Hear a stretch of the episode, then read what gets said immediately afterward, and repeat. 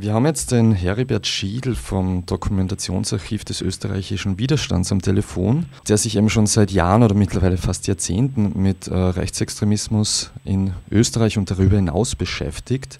Und du hast ja vor einiger Zeit auch äh, dich ein wenig mit der Band Freiwild äh, beschäftigt. Zum einen geht, du hast da einen Text dazu geschrieben, geht es ein bisschen darum, auch um diese politische Vergangenheit oder eben Gegenwart des Sängers Philipp Burger. Zum anderen hast du dich ja mit den Texten und mit der Band an sich auseinandergesetzt. Wie würdest du die jetzt einschätzen? Sind es Neonazis oder ist es eine Band der Vollidioten, wie Egotronic gesungen hat? Oder liegt die Wahrheit irgendwo dazwischen? Also zunächst einmal äh, schließt das eine das andere ja nicht aus. Also Vollidioten können oder sind in der Regel, oder umgekehrt Neonazis sind in der Regel auch äh, Vollidioten. Gerade bei Freiwild bringt uns aber ähm, so eine Zuordnung, also so eine Etikettierung, so eine eindeutige nicht wirklich weiter, weder in die eine noch in die andere Richtung. Freiwild ist kein Neonazi-Band, sondern, und ich würde auch nicht mal sagen, dass Freiwild eine rechtsextreme Band mhm. ist.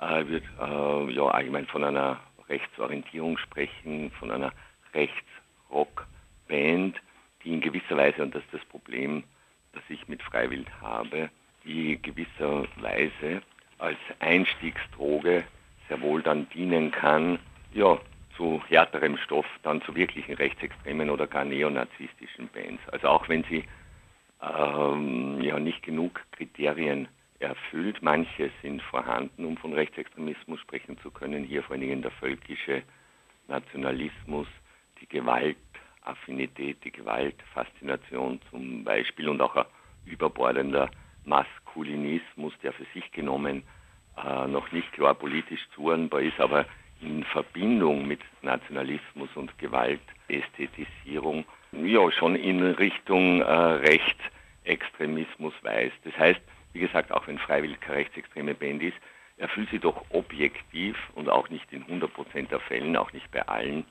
Jugendlichen, die das hören, aber allein schon, mir reicht schon, wenn sozusagen die Möglichkeit besteht oder die Gefahr besteht, dass auch nur ein Jugendlicher über den Konsum von Freiwildmusik und hier vor allen Dingen von den Texten sozusagen den Einstieg findet in dann ja noch weiter äh, rechtsliegende Milieus mhm. und dann halt tatsächlich äh, Nazi-Rock hört. Und so sehen das im Übrigen auch die Neonazis selbst bei aller Kritik an Freiwild, mhm. die sie auch vorbringen, vor allen Dingen wegen der dauernden Distanzierungen von der Neonazi-Szene.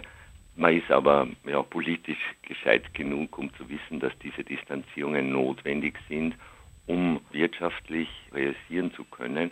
Aber wie gesagt, bei aller Kritik wissen Neonazis, was sie an Freiwild haben. Und sie betonen in ihren Äußerungen zu Freiwild immer wieder, dass sie ja objektiv, ich sage nicht, dass sie das wollen, wie gesagt, aber dass sie objektiv als Eisbrecher ja, für noch weiter rechtsstehende Gruppen und Ideen, Visionen fungieren können.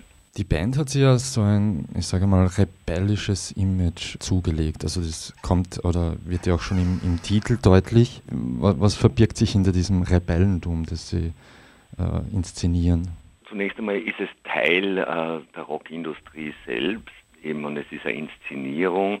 Die Rockindustrie, also dort, wo sie nicht völlig unglaubwürdig äh, bleiben will, also wo sie gerade bei Jugendlichen, bei Adoleszenten Erfolg haben will, muss diese rebellische Pose aufsetzen. Zum anderen gehört diese rebellische Pose auch zum Rechtsextremismus seit jeher. Man muss sich aber das genau anschauen und das sehen wir gerade bei Freiwild und sie eignen sich das daher auch geradezu prototypisch, um diesen, wie ich meine, sehr wichtigen Zusammenhang herauszuarbeiten, nämlich den Zusammenhang zwischen dem schon genannten Rebellentum und dem Autoritarismus oder dem Spießertum. Und wenn beides zusammenkommt, also der Konformismus, das Spießertum, ausgedrückt zum Beispiel bei Freiwild, äh, in einer Huldigung des Vergangenen, der Ahnen, ja, der Heimat, also all das ist für mich, ja, durchaus sehr konformistisch. Das verbindet sich aber eben mit dieser rebellischen Pose, wo man eben zum Beispiel so tut, als ob die eigene Position, ja, die Heimattümelei, der völkische Nationalismus, ja, von einer äh, politisch korrekten Herrschaft, die irgendwo im Verborgenen, da kommen wir immer auch dann bei der Verschwörungstheorie, die da im Verborgenen von den so Hintergrund äh, Mächten sozusagen ausgeht, gegen diese gegen diesen Popanz, den man aufbaut, nämlich eben eine, einen Tugendterrorismus, stilisiert man sich dann als rebellisch. Also es ist eine spezifische Verknüpfung von rebellischen Momenten, dazu gehört die Selbststilisierung als Opfer, die durchaus, und das darf man nie vergessen, und das erklärt auch den Erfolg von Freiwild, die durchaus eine Entsprechung hat bei der Selbstwahrnehmung der jungen, zornigen Männer, und es sind mhm. vor allen Dingen Männer als Opfer unter Anführungszeichen der gesellschaftlichen Verhältnisse. Aber diesen Opferstatus können sie nicht sozusagen tatsächlich begreifen, indem sie die Verhältnisse analysieren, sondern sie suchen Schuldige oder sogenannte Sündenböcke. Das sind abwechselnd die Gutmenschen bei Freiwild oder irgendwelche nicht näher genannten Lobbys oder ja eben wie gesagt im Hintergrund herrschend. Mhm. Also zusammengefasst das Problematische, aber das, das gilt nicht erst seit Freiwild, sondern ich würde es auch ja ganz allgemein für den Rechtsextremismus sozusagen in Anspruch nehmen. Problematisch wird, wenn sich eben Konformismus, Spießertum, Autoritarismus, autoritäre Unterwürfigkeit mit dem Rebellischen trifft. Da kommt dann sehr oft, nicht immer, aber doch sehr oft und auch historisch, ja, der Faschismus dabei raus, der eben genau mhm. diese spezifische Verknüpfung ausmacht.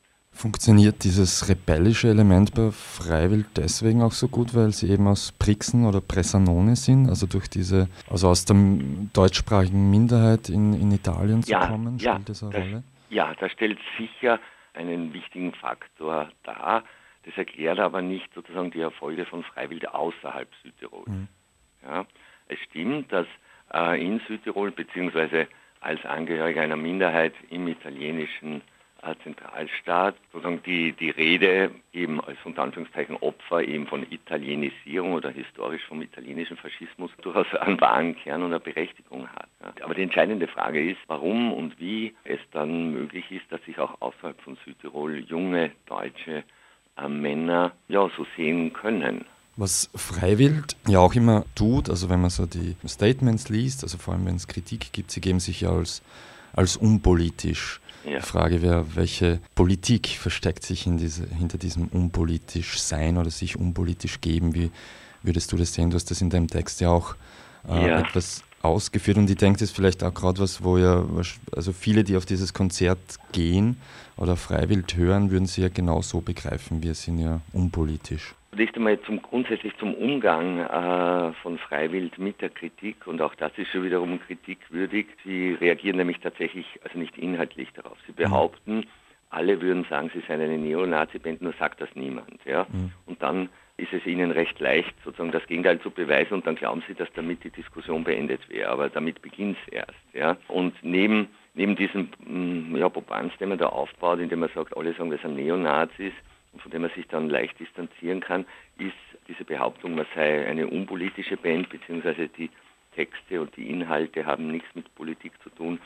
Sozusagen das, der, zweite, der zweite Strang der Kritikabwehr, wie du schon ganz richtig andeutest, ist die Rede vom unpolitischen, und das war sie schon immer, äh, eminent äh, politisch. Im Fall von Freiwild sieht das so aus, dass sie sozusagen die zentralen ja, Werte, auf die Sie positiv Bezug nehmen, die Sie erhalten bzw. erneuern wollen, wie Heimat, Boden. Ich verwende jetzt bewusst nicht äh, die Formulierung Blut, weil tatsächlich, und das ist ein wichtiger Unterschied zu richtigen rechtsextremen Band, der offene Rassismus bei Freiwild, wenn man mal so von italienischen, anti-italienischen mhm. Treueflüchen absieht, tatsächlich äh, nicht zu finden ist. Aber diese eben Werte, die angeblich unpolitisch sein sollen und hier vor allen Dingen das Volk, werden damit ja in Wahrheit nur aus der Diskussion und aus der Kritik genommen. Man, was ist nämlich sozusagen das Gegenteil von politisch, ist natürlich oder wie es immer heißt, auch im Rechtsextremismus organisch. Das heißt, ihre Bezugsgrößen wie Volk äh, sollen natürliche sein und stehen damit außerhalb der Diskussion. Mhm. Und da wird sozusagen auch der ideologische Charakter äh, offensichtlich. Also man erklärt etwas zu nicht hinterfragbar, indem man es als unpolitisch darstellt, als Teil des Unpolitischen und das heißt eben auch bei Freiwillig und im Rechtsextremismus immer als natürlich, als organisch. Das bringt dann die, die es kritisieren oder die sich weigern, sich nach 45 völlig unreflektiert positiv auf sowas wie Volk als Abstammungsgemeinschaft, nicht als politische Willensgemeinschaft, ist ganz wichtig, als Abstammungsgemeinschaft. Also alle, die sich weigern, auf dieses Volk Bezug zu nehmen, werden dann ja, als wieder natürlich als abartig und so weiter denunziert. Und das ist sozusagen ja, das Problem hinter dem Unpolitischen oder hinter der Rede vom Unpolitischen. Kommenden Freitag ist in Graz ein Konzert von Freiwild geplant. Da gibt es auch einiges an, an, Gegenaktivitäten. Es wird eine, Demo geben, eine Kundgebung geben. Mhm. Es gab auch die Forderung äh, von einigen, so an die Stadtpolitik, man möge das Konzert verhindern oder absagen, so wie das in, in Wels passiert ist. Wie würdest du das sehen? Wie soll man politisch damit umgehen? Naja, man soll es kritisieren, man soll auch dagegen protestieren, man soll vor allen Dingen aufklären. Da sind aber die Konzerte selber oder das rundherum äh, nicht äh, der geeignete Ort dafür, weil wir haben es ja hier zu tun mit ja, sehr fanatischen jungen Männern, die in der Regel, äh, wenn sie auf so ein Konzert gehen, diesen Argumenten nicht oder nicht mehr zugänglich sind. Aber es geht mir auch vor allen Dingen um Jugendliche, die noch nicht freiwillig äh, regelmäßig hören, aber die vielleicht ja anfällig wären oder gerade sozusagen äh, rein, darauf reinkippen oder drohen darauf reinzukippen. Äh, mit denen äh, muss man arbeiten und da arbeite ich selber auch mit Freiwilltexten äh, mit den Jugendlichen, die wir gemeinsam analysieren, wo ich versuche, ihnen dabei zu helfen, eben zu erkennen, was das Problem dabei ist, dass mhm. es eben nichts Unproblematisches ist. Also das ist für mich immer noch sozusagen die beste Immunisierungsarbeit, wenn man es will, mit Jugendlichen, dass man sich das genau anschaut. Verbot bringt hier äh, gar nichts. Es fehlen ja auch die rechtlichen Grundlagen für so ein Verbot. Wie gesagt, es ist kein Neonazi-Band, Verbotsgesetz greift hier nicht. Was sich aber die Veranstalter gefallen lassen müssen, ist Kritik. Also mhm. es steht jedem frei, dieses Konzert zu veranstalten. Ich weiß natürlich, es sind vor allen Dingen starke ökonomische Motive dahinter. Das ist auch natürlich ein riesiges Geschäft. Ich habe schon eingangs von der Rockindustrie gesprochen, die sich ja systematisch auch die Bedürfnisse der Adoleszenten und hier vor allen Dingen äh, der Adoleszenten äh, Männer, also diese Bedürfnisse auch finanziell natürlich ausbeutet und da ist Freiwild sozusagen in dieser Maschinerie ja das vielleicht nur jüngste Rad, aber es sind nicht die einzigen, die unter diesem Aspekt zu kritisieren wären. Aber wenn jetzt eine, eine Kommune, zum Beispiel, in den seltensten Fällen, und ich glaube auch in Graz ist nicht die Gemeinde der Veranstalter, sondern die Gemeinde ist Halterin oder die Kommune eben auch sehr oft der Veranstaltungslokalität. Äh, mir würde es aber sehr gut gefallen. Also wenn man solche Konzerte, wie gesagt, ich selbst würde es nicht veranstalten, aber es steht jedem frei, das zu tun. Man kann es nicht verbieten. Die Veranstalter und Veranstalterinnen müssen sich aber, wie gesagt, Kritik gefallen lassen. Ich würde es aber schon gut finden, wenn sozusagen eine Gemeinde oder eine Stadt daran verdient an so einem Konzert, dass äh, Teil dieses Gewinnes dann wirklich zweckgebunden äh, in eine gegnerische, in eine kritische Jugendarbeit fließt. Mhm. Also das wäre für mich sozusagen das beste Vorgehen, dass man sozusagen mit dem Geld, was man an Freiwild äh, verdient, äh, tatsächlich Projekte finanziert, äh, ja, die solche Bands wie Freiwild äh, überflüssig machen oder künftigen oder Nachfolgebands äh, nicht einen ähnlichen Erfolg bescheren. Das wäre dann doch auch noch ein schöner konkreter Vorschlag, äh, wie die Stadt Graz damit umgehen könnte. Ja. Ich möchte mich bei dir bedanken für dieses Interview am frühen Morgen. Wie gesagt, am Freitag soll oder wird Freiwild in Graz spielen. Da gibt es auch eine Mobilisierung dagegen. Es wird eine Kundgebung geben. Es wird noch die eine oder andere Veranstaltung geben. Aber mal vielen Dank an dich Gerne. für das Interview. Gerne, danke dir. Das war jetzt Heribert Schiedl vom Dokumentationsarchiv des österreichischen Widerstands in Wien.